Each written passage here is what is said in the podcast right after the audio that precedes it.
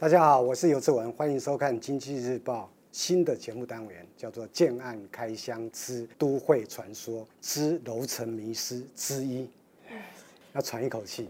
啊，坐在我旁边的，这是我们《经济日报》小鲜花，她叫黄芊芊，她跑房地产新闻也已经五年了。嗯，大家好，我是芊芊。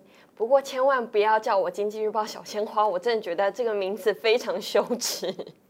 不过志文哥，先不要讨论我的名字应该要叫什么。嗯，重点是这个建案的这个单元的呃名称真的是太长了，那干脆就改成改名叫“建案开箱绕口令”就好啦。这也，也是可以，不要那么不正经哦，那是正经的节目，正经节目。要正经的讲。对啊，那不然我们来叫做一个简化的名称，嗯，都会传说破解者，嗯，那就这个好，这个名称好。好，本来我们做这个节目的用意啊。就是在希望把网网络上房地产的节目很多，很多人都说的头头是道，然后把房地产说的好像危机四伏，好像到处是地雷，然后到处都会骗人。那真实是这样吗？我们就去问了呃业者，问了专家，然后我们得到了收集到的资讯，然后在这个节目里面做给大家看，让大家不要去踩地雷。有些不是地雷，其实也不用怕。那这就是我们做这节目的用意。就像我有一个朋友啊，嗯。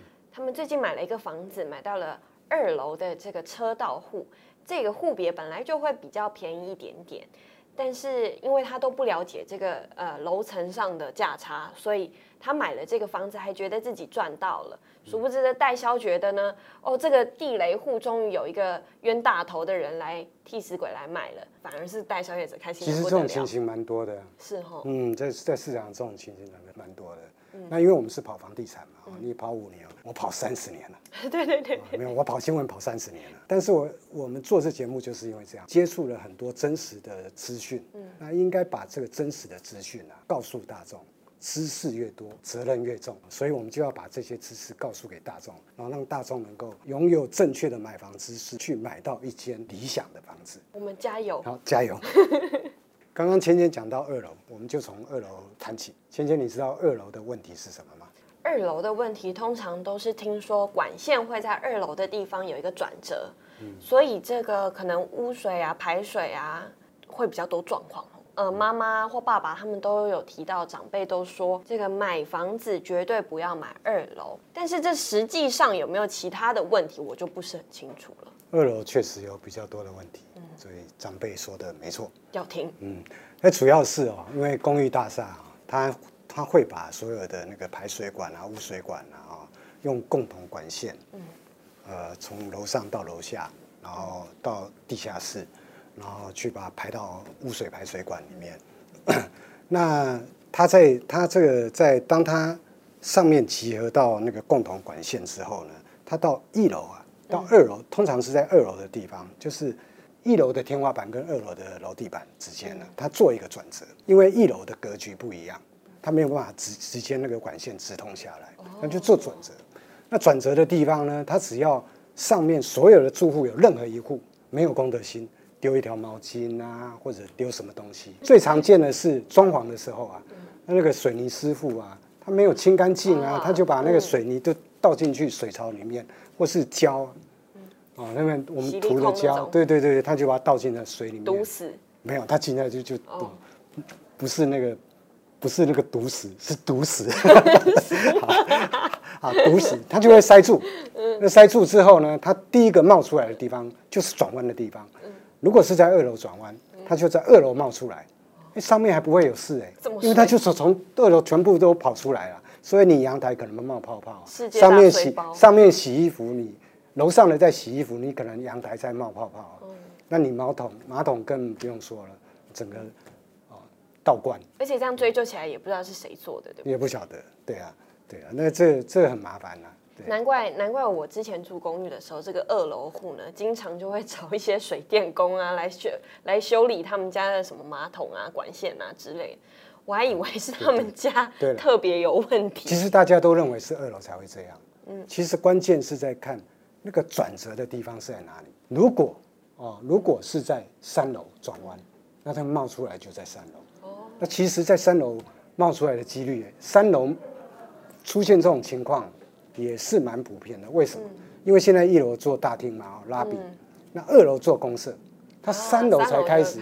那二楼做公社呢，它那个格局呢跟三楼是不一样，嗯、跟一般住宅是不一样所以以为地雷只有在二楼，其实是错。不一定。对，你可能买一楼也可能出现这种问题啊。嗯、如果它在三楼转弯的话，三楼也可能出现这种问题。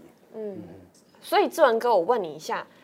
这个楼层是不是就是最重要的地雷？还是说它其实也不不全然一定是要注意这个楼层？其实其实现在很多建案啊，二楼都卖不掉了，就是因为大家都有这个观念，网络上都讲二楼不要买啊。对，所以就有这个这个有这个问题。但是建商也会出招啊，有些建案啊，它就三到四个楼层啊，它就做一个分流管。哦。它做一个独立的管，三到四层就做一个管。嗯、那所以呢，你那个。你那个只要三到四层的住户是 OK 的，就 OK 了。对，嗯、他不用承担整栋楼的那个风险。风险。对啊，嗯、你说整栋楼那么多户，随便有一户没公德心就完了。那另外，他有一些工法也也在解决这个问题，比如说他在那个呃转弯的地方啊，另外做一些可能是把管线外露，或是做存水弯，方便他维修。嗯。啊，这这也可以解决啊。那现在的管制其实也做的比较大，嗯，所以基本上呢，这些问题到底会不会买到这个管线地雷户？问销售人员基本上就可以知道了。志文哥，所以除了管线层以外，二楼还有没有其他的缺点呢？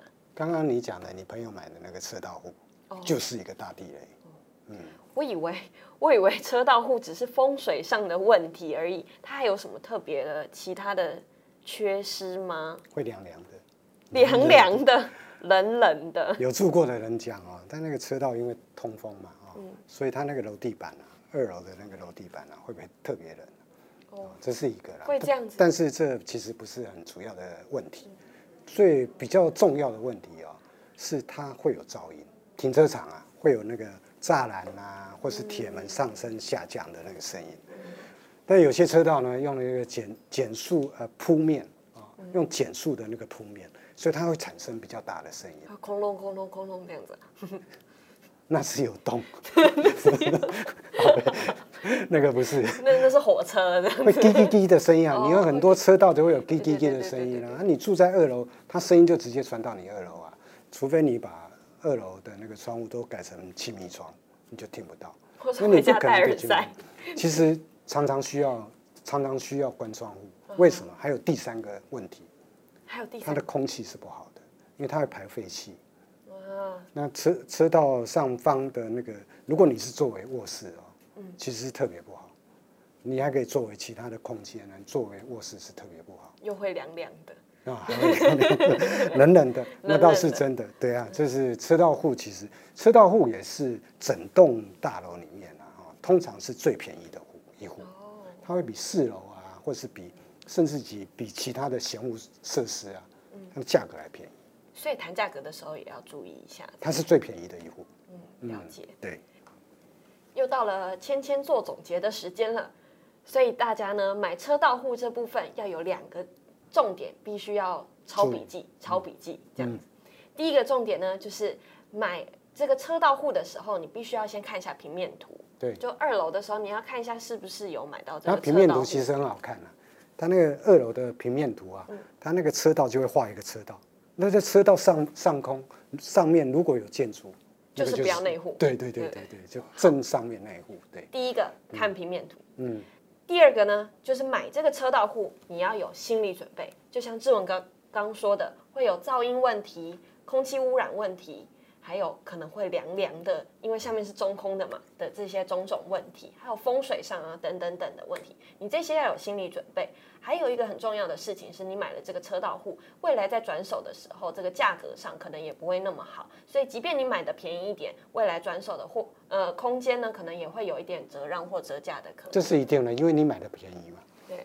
所以你折你卖出去的时候也一定是便宜的。嗯。人家也会用这个来跟你杀价。没想到这个都市传说破解者这个单元，我们光是讲二楼就已经讲不完了。本来志文哥，我们本来今天就要录二十楼，二十楼，嗯，一楼讲到二十楼，结果二楼就讲了快要两个小时。不是很容易哦。所以这个系列可能就会分成之一、之二、之三，一层一层楼来为大家破解这个迷思。只要你有任何的问题，都欢迎在下方留言告诉我们，然后记得按赞跟分享，让志文哥来为你破解你们家的楼层小迷思。对，要特别记得按赞分享。都会传说破解者，我们下次见。